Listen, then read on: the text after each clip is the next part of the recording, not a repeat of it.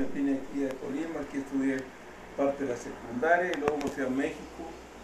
Allá este, estudié la, terminé la secundaria, estudié la preparatoria y iba a estudiar medicina, pero se vino, no sé si has oído hablar del movimiento estudiantil de 1968 en México. No. Un movimiento revolucionario de la juventud que tiene muchas eh, aristas, muchas, muchas razones, ¿verdad? Pero ahí fue, ocurrió al final del movimiento un- una masacre hecha por el gobierno en contra de los estudiantes en un lugar que se llama la Plaza de las Tres Culturas en México, Tlatelolco. Ya. Entonces yo era líder de mi, de mi escuela, era una preparatoria, y era miembro del Consejo Nacional de Huelga que se fundó para pues para hacerle ver al gobierno todos los males que estaba haciendo y lo- el perjuicio a los estudiantes, a la sociedad en general, se creó un, consejo, se llamó Consejo Nacional de Huelga, auspiciado por la universidad, bueno, no, por los jóvenes de ese tiempo, no los éramos los universitarios y los eh, estudiantes del Instituto Politécnico Nacional y otras escuelas que se incorporaron al movimiento. Entonces, este, yo participé en ese movimiento como en el ah, del Consejo Nacional de Huelga como representante de mi escuela. Era una preparatoria de México, la preparatoria número 9. Y entonces yo tenía mi intención de estudiar medicina. Estudié la preparatoria del área de ciencias químico-biológicas. Para terminar la preparatoria entré a la Facultad de Medicina, de ahí mismo de la universidad, de la UNAM, le decimos aquí, la Sí. Universidad Nacional Autónoma de México. Pero por la situación del movimiento estudiantil, que empezaron muchos compañeros míos a, a ser detenidos por la policía, encarcelados, yo me tuve que ir a Estados Unidos huyendo de la situación. Estaba, estaba duro, ¿no? Todo Sí, eso. estaba muy pesado, muy difícil. Sí. Tenía muchos compañeros míos estaban en la cárcel. Entonces yo me vine por acá a mi pueblo y, y este, mi padre tenía camiones, agarré un, tenía yo 19 años, agarré un camión de esos grandes Torton, ya anduve por todo el país y llegaba a veces a México a ver cómo andaban las cosas. Y ya en una de esas ocasiones vivíamos en Guadalajara. Yo vivía con mis hermanos y mis padres vivían acá, en Tolimar se llama. Y este, una de esas ocasiones, una familia mío con que yo visitaba mucho, me dijo, ten mucho cuidado, van dos veces que vienen gente tipo policía preguntando por ti. Sí, ya, ya me hallaron. Entonces agarré el tren y me fui a Estados Unidos. Estuve dos años. Este, trabajando, pues, se, se atravesaba, ¿no? ¿Y qué le, y qué, qué le pasaba por...? No, pues Dios lo que estaba mm, haciendo que pasara el tiempo para reincorporarme yo a lo mío, ¿no? Y sí, pasaron como dos años, ya compañeros míos que tenía aquí en México, yo también hablaba con yo, no, pues ya fulano ya salió de la cárcel, ya, ya la cosa está tranquila. Entonces me regresé, pero ya no fui a México. Me vine a Guadalajara, ahí me instalé y ya no, ya no pude estudiar medicina, que esa era mi intención. Inclusive de la, de la UNAM me dieron una beca para que estudiara medicina en la UAG, no sé si has oído hablar de Sí. la Universidad Autónoma de Guadalajara. Mm, Me dieron beca completa, ahí tengo. qué Tengo, bueno. por cierto, todavía el original de la beca. bueno. Pero no entré ahí porque me, me dijeron, no, pues yo pedí mi horario porque tengo que trabajar, yo no podía, este, no tenía que irme a estudiar eh, económicamente, tenía que trabajar. Cuando hablé con el rector, llevé mi, mi beca, pero no puedes trabajar. Les digo, dígame el horario que voy a tener para ver cómo voy a hacer para trabajar, sostenerme. Digo, no, no te podemos este, dar horario. Aquí pues, te puede llamar los maestros a las 2 de la tarde, a la 1 de la mañana, cualquier hora. Entonces regresen mi beca. Y les comentaba yo a mis amigos, así que eh, cuando estábamos en el movimiento estudiantil, pues yo como era representante de mi escuela y hablábamos en los teatros, en los cines, parábamos ahí y nos poníamos a hablar, me decía un compañero, ah pinche Galindo, tú vas que vuelas para abogado. Y sería lo último que haría en mi vida, así le dije. Mm, Y como que Dios me dijo, grábatelo. Después cuando anduve aquí, anduve allá y fui a la Universidad Autónoma de Guadalajara y ya vi que no podía hacer nada. Lo primero que se me vino a la cabeza. Acuérdate, porque pensé, a estudiar leyes, pues qué más me queda, ¿no? Me vino a la cabeza, acuérdate. sería lo último que haré en mi vida. Entonces tenía yo un familiar y amigo, paisano, en Guadalajara, que tenía un. Y él me decía, estudia leyes, no, no, a medicina. Ahora ya llegué, como decimos aquí del pueblo, con, con, con, con la cola entre las patas, llegué al despacho y yo, no, pues, voy a estudiar leyes. No, mi amigo ahí encantado la vida, no, hombre, qué bueno, te voy a hacer algo bien. En ese rato le llamó a un restaurante que había en el primer piso, en el tercer piso. Oye, se llama el restaurante El Greco. Tráenos una botella y traes una botana, vamos a este, festejar ahorita aquí en el despacho. despacho. Festejar que ya yo me había incorporado a esa idea de estudiar leyes. Y pues sí, al final de cuentas tuve que, un montón de problemas, pero entré a la Facultad de Leyes de la Universidad de Guadalajara.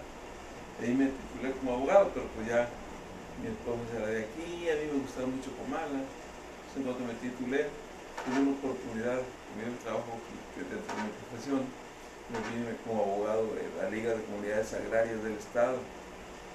Y así, ahí estuve un tiempo, ya después empecé a dar clases en la universidad, y empecé a dar clases en, otras escuelas, y a litigar, y a- me tuve algunos cargos en el gobierno. Y Se siente como un defensor. Sí, y ya después de todo eso, ya me jubilé en la universidad y en una escuela secundaria que daba clases, me jubilé y ya abrí mi despacho aquí a descansar. Lo veo hasta los domingos, ahora aquí me pongo ahí a, a ver las noticias en la computadora, a escribir. Así es como te digo que he escrito.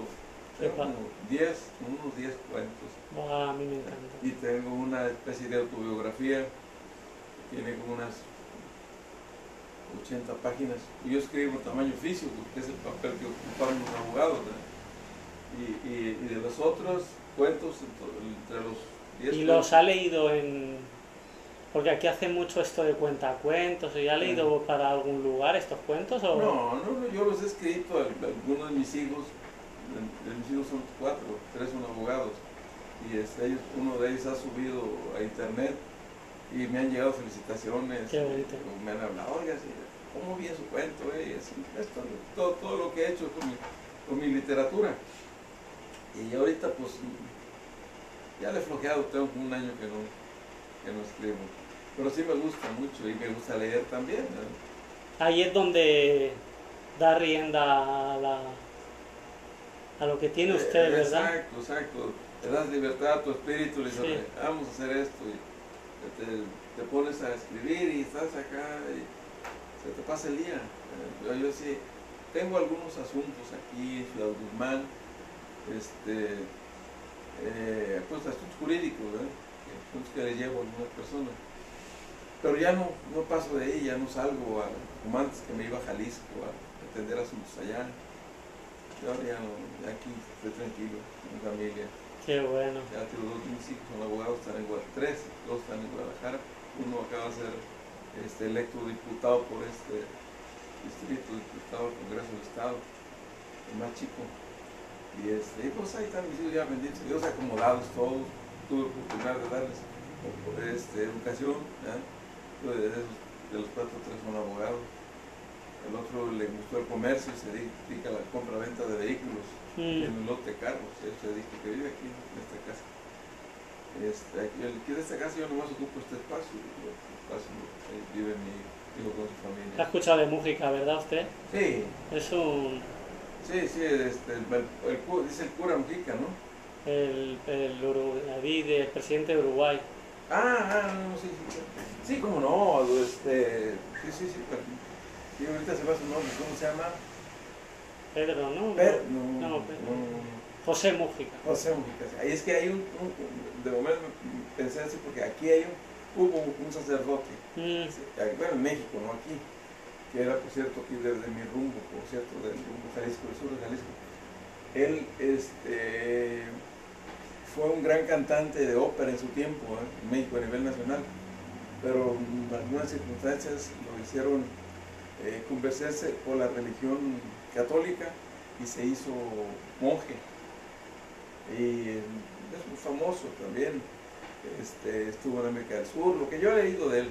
ya. Y también se llama José Mujica. Ah, Pero hace, hace, muchos años, y José Mujica que todo es el presidente de, sí. de, ¿qué es de, de, Uruguay. De Uruguay, sí, sí, sí lo he visto, y un, un, un hombre con mucho pensamiento, muy inteligente y muy tranquilo, muy modesto. Sí, habla de, de corazón. De, Exacto, muy modesto el Señor. Sí, al final para cambiar estas estructuras está, está todo muy... No, muy difícil, ¿no? Yo creo, yo creo que al final es dentro de cada uno de nosotros para cambiar, porque al final, para mí, antes éramos responsables, hace miles de años, de nuestra vida, íbamos a cazar, era la supervivencia, y eh, la comodidad nos ha vuelto como cómodos y nos, es como que le hemos cedido la responsabilidad a... La, sociedad se ha degenerado, ¿eh? se ha degenerado, como tú decías, lo que antes se, se acostumbraba la gente este, eh, con o sin educación, era una persona educada, eh, respetuosa. ahora no, ahora hay un desorden, hay un desorden, sobre todo en la juventud ya, yo me siento viejo, tengo 75 años, este, y, mi forma de ser, mi forma de ver la vida es muy diferente a la de los muchachos ahorita de 20 años, 25. Ven la forma muy diferente, ven la vida. Y, hay infinidad de, este, de, atractivos negativos en, la sociedad, que los vicios, que la drogadicción, que la degeneración social, todo eso y, desafortunadamente en la sociedad o en nuestra sociedad o en el género humano, esos son atractivos, desgraciadamente. Eh, no es que la juventud sea un poco más, madura, porque lo, que ve fácil, por ahí se va. Y, antes pues veía uno eh, las cosas que estaban mal hechas y decía, no, yo por ahí no le entro. Y, éramos más éramos más los que eh, pensábamos de esa manera que los liberales, por decirles de alguna manera. Eh, habíamos más conservadores, vaya, conservadores de, los, de, las costumbres de, de, nuestra sociedad. Habíamos más, habíamos más gente así. Y ahora hay más gente que se va por, por libertinaje. Yo así lo veo, quién sabe. Sí, es, es como que ahora yo lo que siento que está como perdido, ¿no? El ser humano que no encuentra un rumbo y es como se ha, se ha metido tanto en lo que es el tema material para que le dé como... Es como el que está en pareja y estoy en pareja por la necesidad de estar con alguien, ¿no? Sin realmente decir, ¿por qué estoy con esta persona? Más allá de tener un, encuentros, ¿qué te aporta? ¿Qué te está haciendo? Sin, sin tener un futuro, vaya, sin decir, estoy con esa persona porque estoy pensando realizar en el futuro esto, esto, aquello. Ahorita se juntan un, un, hombre, mujer, y a ver qué sale. A veces luego, un año, dos quizás, vemos cada quien y a veces hasta con un niño o con dos, o un desorden ya en la sociedad. Mm. Este, eh, y te decía, antes no era así, tú te, hacías una novia, o sea, y te decidías permanecer con ella, y luego decías casarte, pensando en realizar toda una vida. No es el caso mío, pues yo aquí me encontré a un muchacho, me de 15 años, vine a vivir aquí, a estudiar la secundaria, y conocí a una muchacha, duramos como 15 años de novios hasta que me, me gradué yo como abogado y todo, y nos casamos. Y la misma, la misma muchacha, bueno, no te voy a decir que uno no anda por ahí de, coscolino, decimos aquí, con, una, con otra por ahí, pero pero se, se, pensaba en una persona que era, a la que eras afín en muchos aspectos y a la que le reconocías valores. ¿ah? Y decía yo con esta. ¿ah? Y así lo hacíamos. Actualmente, pues hay, pues, en un baile nos conocimos, o en una borrachera, o en una drogada, que ya con eso y nos juntamos. Y al rato, si tienen familia, la pobre familia es la que las Sí. este rato hasta dejan la familia, un lugar a un lado, otro por otro, los hijos a veces se quedan con sus abuelitos y desafortunadamente eh, nuestra sociedad se ha desordenado, ha degenerado las, este, Yo digo, en el juego de la humanidad el hombre se distrajo. Eh, Sí, puede ser, puede ser un buen pensamiento. ¿eh? Sí, me vino esta frase totalmente, nos hemos Mm. perdido y sin rumbo ninguno, ¿no? Es como que uno va a lo que dice usted, uno dice, ah, estoy perdido en el, en el tomar, en las Mm, drogas, mm. en el vicio al final y después hay gente que es muy altruista y cada uno es como que... Y, y dentro de esto, cada uno trata de, de, de, hablar, de tener la razón. Porque para mí si el ser humano permaneciera más en silencio como estaba usted cuando yo he entrado, es el mayor encuentro. Sí, fíjate, porque Venimos de no hablar. Es que yo digo, venimos de estar antes del fuego, el ser humano no hablaba. Y, a- y el hablar es como hemos querido, es como si yo ahora tratara de etiquetar esto, ¿no? Ah, qué ventilador más bonito, ah, qué tal, ah, pues a mí me gusta, ah, hemos tratado de etiquetar todas las situaciones. Casa, tal, es una casa, pues me gusta, no me gusta, es una casa. Yo leía precisamente ahora por ahí una frase que dice, Dios Dios le dio al hombre una boca y dos oídos, ¿verdad? Para que lo hables, lo, lo- a lo, lo que hables o lo que, o lo que digas, lo escuches o lo, lo doble para que lo pienses, para que, para que lo reflexiones. ¿eh? Dices, hablas una cosa pero tienes dos oídos para que pienses, para Qué que bueno. pienses mejor. Algo leí ahora por ahí, no sé ni, ni dónde, ¿verdad? qué pensé, vale la pena, creo que sí. Ah, pues, yo te comentaba que eh, yo siento que tengo una experiencia, he vivido la vida más o menos eh, en plenitud, vamos a decir, ¿verdad? Yo luego de, me- de chiquito de niño me crié entre los animales, entre los becerros, las vacas y un rancho que tenía mi abuelo, un rancho muy grande, con lo que le llamaban antes latifundistas. Mi abuelo tenía un terreno muy grande y ganado y todo eso, y ahí nos criamos nosotros los nietos, algunos, no todos. Pero precisamente viendo todas esas cosas, decía yo, bueno, si, mi- si yo supiera que mi abuelo me va a dejar la hacienda, el rancho, pues aquí me quedo a trabajar, a aprenderlo de aquí. Y yo sé que no, tiene muchos nietos, tiene hijos y todo lo demás. Pues yo buscar lo mío, pues yo quiero ser. ¿verdad? Y entonces por eso yo decidí, desde- mm, todos me decían, ni mi padre no quería que estudiara, no, no, aquí tienes que ayudar, tú tienes que estar aquí conmigo. Y, y este, eh, hasta mi abuelo que era tan conservador, un, un viejazo primera, no lo tengo aquí la foto. Ya, Este, era, era, no sé si has conocido a Porfirio Díaz. sí, bueno, eh, he, he escuchado hablar, eh, sí, Presidente de México por Ya. 30 años. ya, Este, un dictador y. Pero en México se le recuerda con cariño, o sea, eso no es que fue dictador, pero no tan dictador. Bueno, bien, controló el país por muchos años. Ah, pues este, así era mi abuelo ese tipo, bigotón, así, igual. Y este, y él mismo me decía, eh, pues él no me decía que no estudiara. Yo decía, bueno, pues si él estudió esto, pues que bueno, él lo pensaba. Luego recuerdo una ocasión que ya estando yo estudiando en México, fui al rancho y todavía vivía mi abuelo. Yo creo que fue la última vez que lo vi. Y este, me invitó al rancho. Ahorita te mando unos caballos, un caballo para que vayas. eh, Yo voy a pasar allá y ahí, y ahí nos vamos. Al rato llegó unos trabajadores vaqueros y me dio un caballo, ya, quiero seguir a mi abuelo. Y recuerdo que cuando regresamos del rancho, ya por la tarde al pueblo, se, se esculcó aquí en la cintura, era, no sé si te sabes de que lo- la, la- la vestimenta del mexicano, sí, hasta más o menos decir algo, 1935, 40, por ahí, mucha gente todavía usaba calzón, mm, calzón de manta hasta acá, Claro. y, se- y se fajaba con una, una cinta roja de, de- de- tela que se llamaba eh, ceñidor. mm, Y él sacó de aquí dentro el ceñidor. Él le usaba calzón de ese largo, mi abuelo, y aparte pantalón, porque ya la época que estábamos viviendo, ya sus últimos años, pues ya era muy diferente a la época en que él que se desarrolló como joven. Pues de joven usaba calzón y ya de, de viejo también calzón, pero ya los últimos, últimos años ya usaba pantalón porque todo el mundo usaba ya pantalón.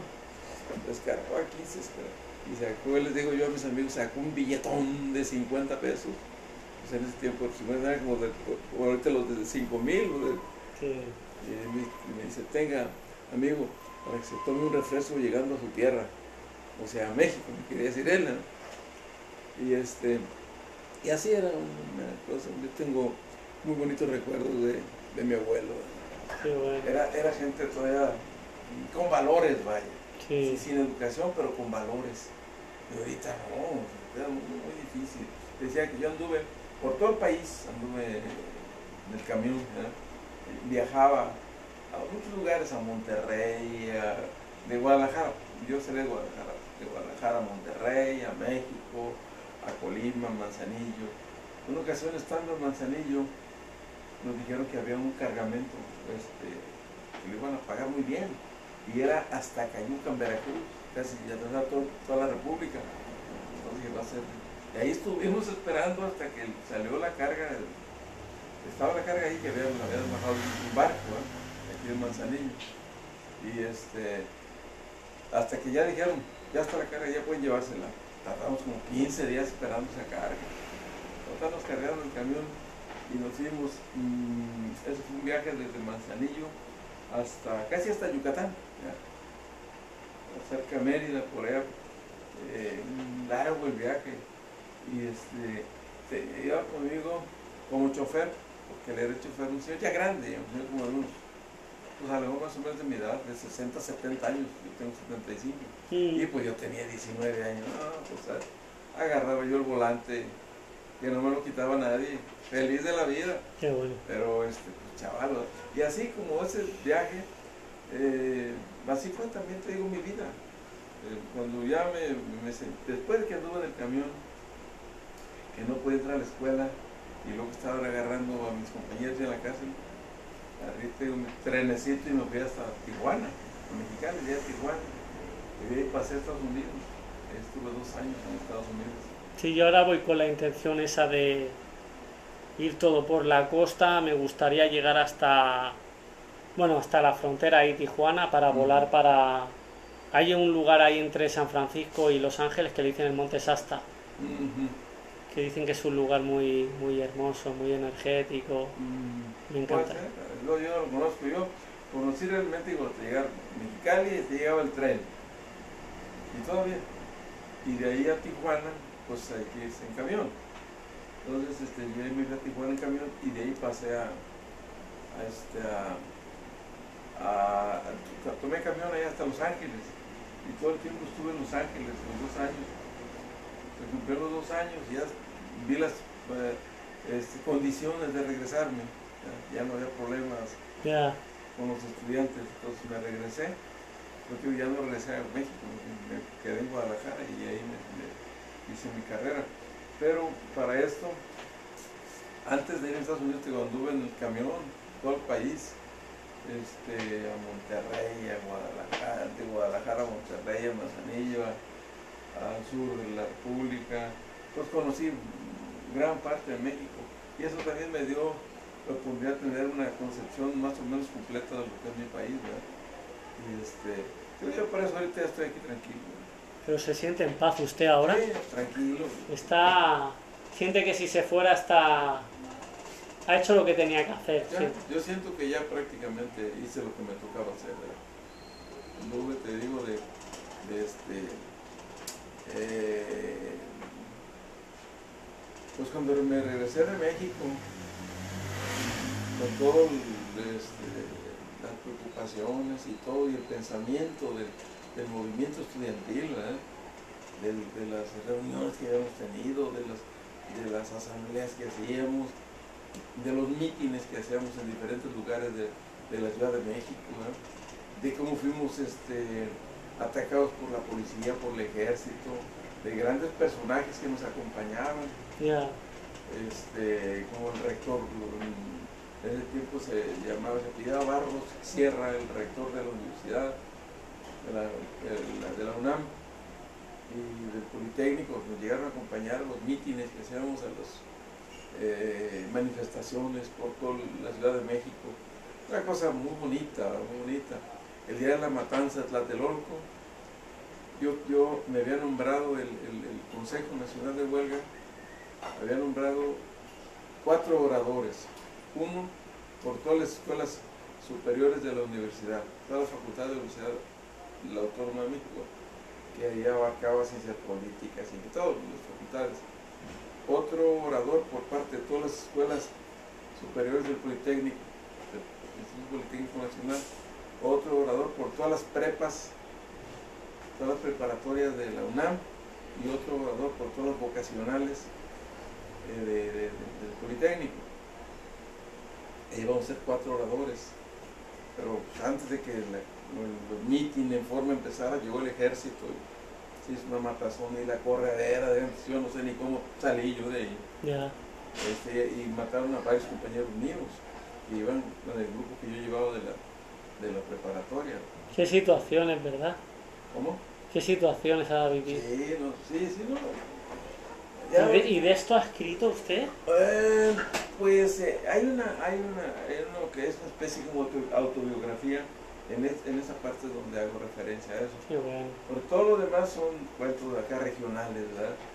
Este, algunos también de cuando estaba en México. Eh, son cuen- cuentos cortos de 8 o 10 páginas, ¿verdad? Sí, pero bueno, resumidito, bonito, ¿verdad? Eh, exacto. Y, y este. Y ahora sí que me tengo los títulos, títulos de los cuentos.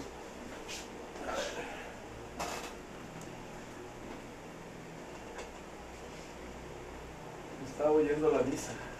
Me Ah. pasó la de aquí por, no ir ahí, pero es que ahorita es muy peligroso. Ahora, ahora aquí adelante está lo del jardín para verlo, ¿verdad? Que dicen que está bonito, ¿verdad? Sí, ¿Y Nogales, que es para abajo? Nogales. No, Nogales es para el norte. ¿Se puede subir desde aquí? ¿De aquí igual? No, Nogales. Ah, dice Nogueras. Noguera. Nogueras. No, o sea, aquí está, está aquí a, a unos dos kilómetros. Claro, se puede ir subiendo por la A pie, carretera. a pie, sí, aquí. Por la carreterita voy bien, ¿verdad? No, aquí tienes que salir por esta calle, donde termina la calle. Sí. Hay, hay- una huerta ahí. Y ahí vas caminando a la izquierda. A la izquierda, este, hasta llegar a donde terminan las huertas, ahí ves que hay un fraccionamiento, una cancha de fútbol en la esquina. Mm. Ahí das vuelta a la derecha y vas a parar a Nogueras. ¿Está bonito?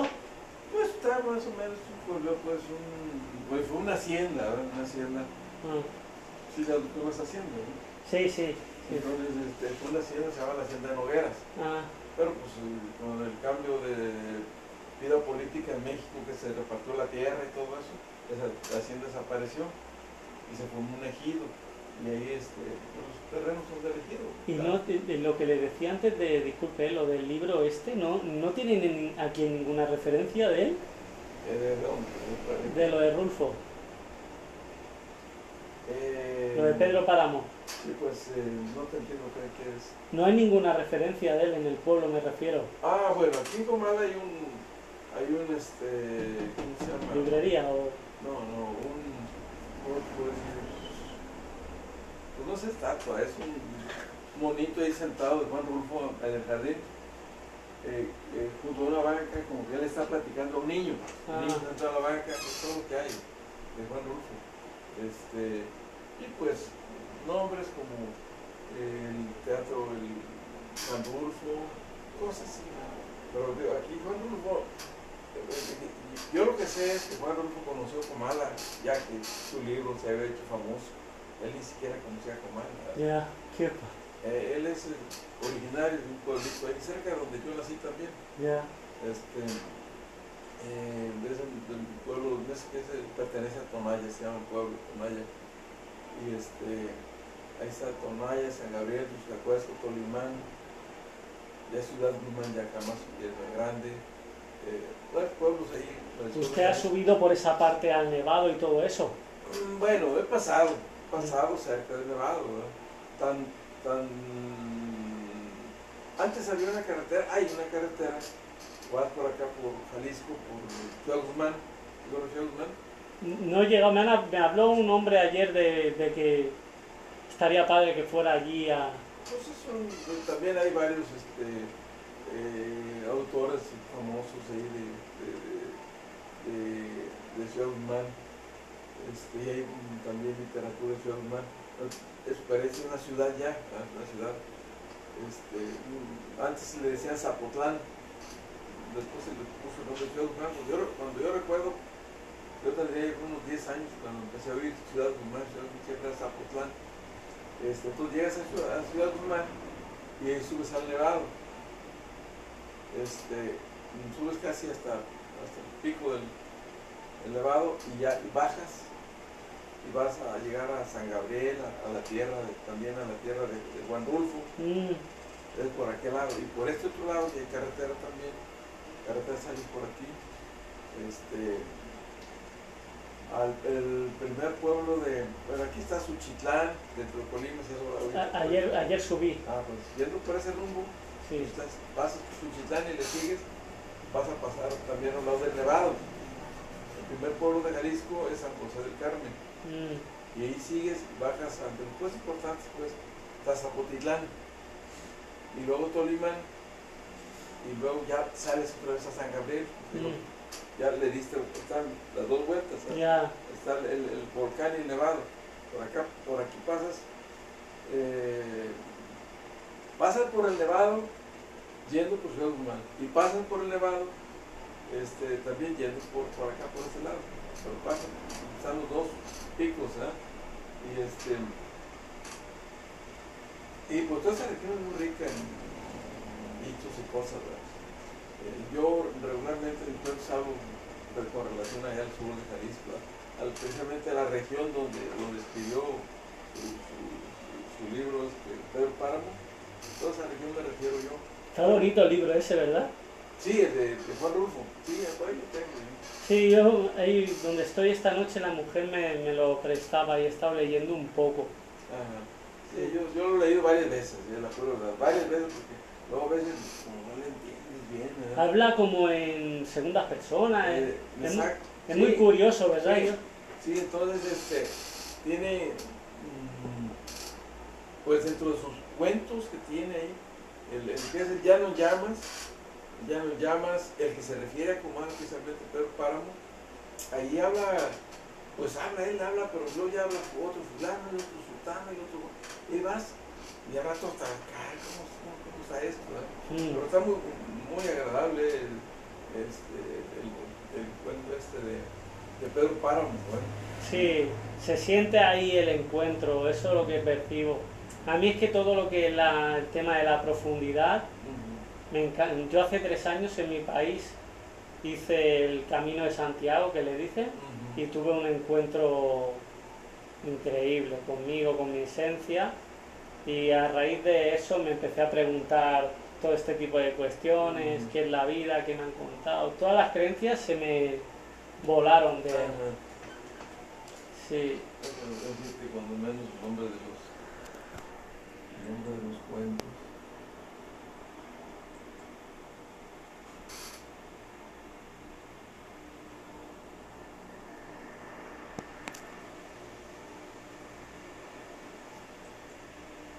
Qué lugar, ¿eh? ¿Te gusta? Sí, Mira, los cuentos se llaman. Uno se llama No todo lo que brilla es oro. Otro dice Sexto sentido. El otro se llama El hombre. O el otro se llama Oiga, oiga maestro. Aquí les dicen maestros a los albañiles. ¿verdad? Y, Oiga maestro, ese es otro. Otro se llama Hasta pajaritos. Ese es el viaje que te digo de Manzanillo hasta Yucatán. Hasta pajaritos. Otro se llama, ah, ¿tú también quieres? Otro se llama la resequedad. Otro se llama la resaca. La resaca, y nombran allá del sur de Jalisco los lugares donde, donde, donde destilan mezcal. sí, La resaca le nombran, a- después de la primera destilación, este, ese mismo mezcal que se destiló, lo vuelven a, a destilar y le nombran la resaca. Entonces ya, ya, ya cuando está el mezcal puro. Este, la resaca, luego se llama la palma de mi casa. y estos libros eh, los tiene, digamos, ¿dónde se pueden ver? No solamente aquí en México. Luego vi otros Ah, no los tienen, digamos, No, no, no, no los impresos, no, no, no, no, no se han impreso. Y no, Los, los he, impreso aquí. Aquí los he imprimido en mi, computadora.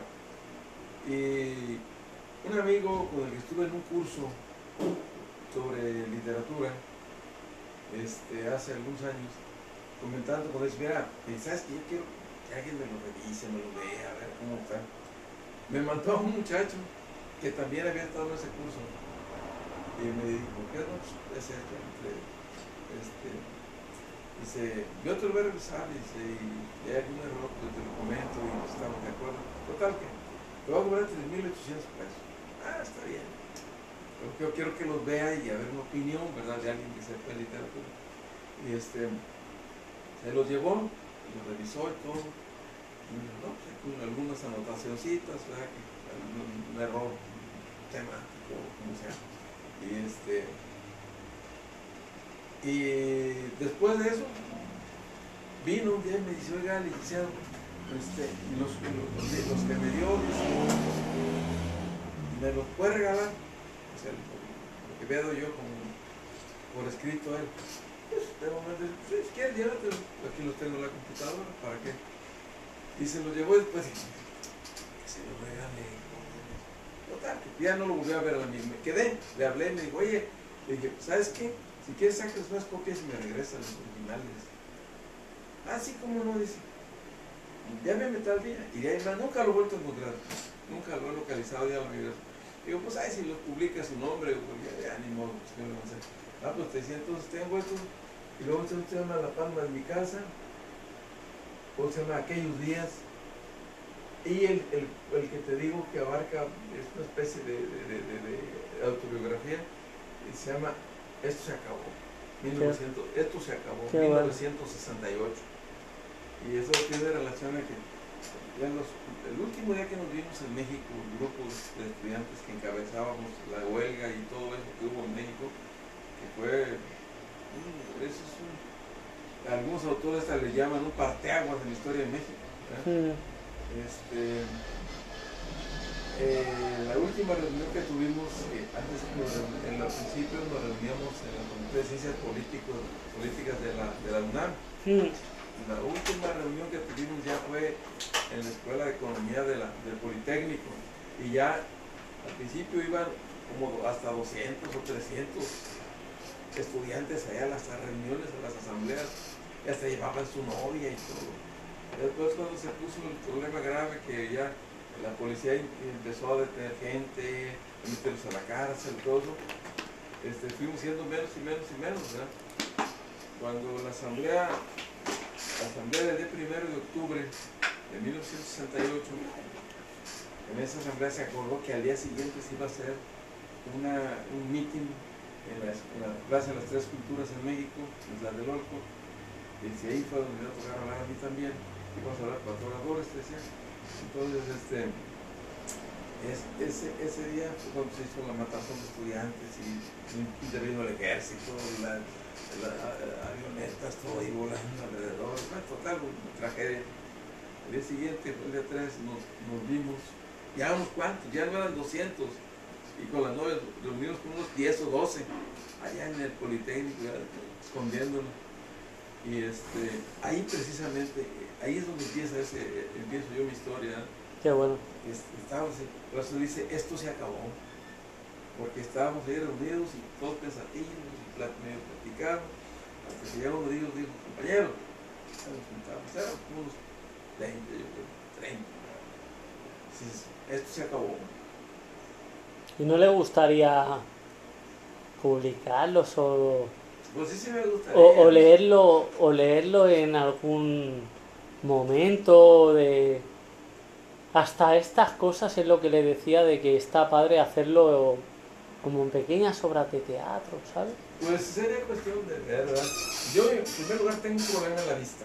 Ya. Yeah. digo, me dice, no podía leer, pues leo yo, no leo pues muy bien, ¿verdad? Porque una, una ocasión me accidenté y este eh, me quedó un problema en la vista, veo perfectamente, ¿eh?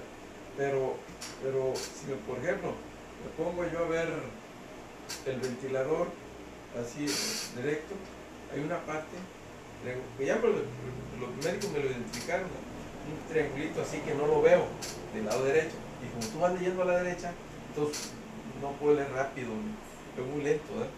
por eso como dices, he pensado, pues, no me pongo y voy y leo mi libro, en mi cuenta, en una- pero no, para estar ahí todo. Bueno, se lo puede leer si no amalas a alguien, pero es el hecho de a lo mejor esa obra que se mueva esa energía, porque al final es una creación suya. Sí, tiene que ser yo quien lo lea para yo sentirlo. Sí, Transmitir mi, se- mi sentimiento, mi idea en ese cuento o en ese rato. Ese es el problema. Entonces decía, pues ahí está el, el último que dice, esto se acabó, es el número 11. Esto se acabó, 1968. Así, se- así, así se llamaría el libro. ¿eh? Y todos los demás pues tienen su nombre. Este, sí, yo es que a usted le veo de verdad con un micrófono y contando los relatos. sería bonito. Así como en algún lugar y con gente y simplemente como el que va a escuchar teatro, pues le, le va a escuchar una historia y no sé, está padre estas cosas, la verdad. Dice,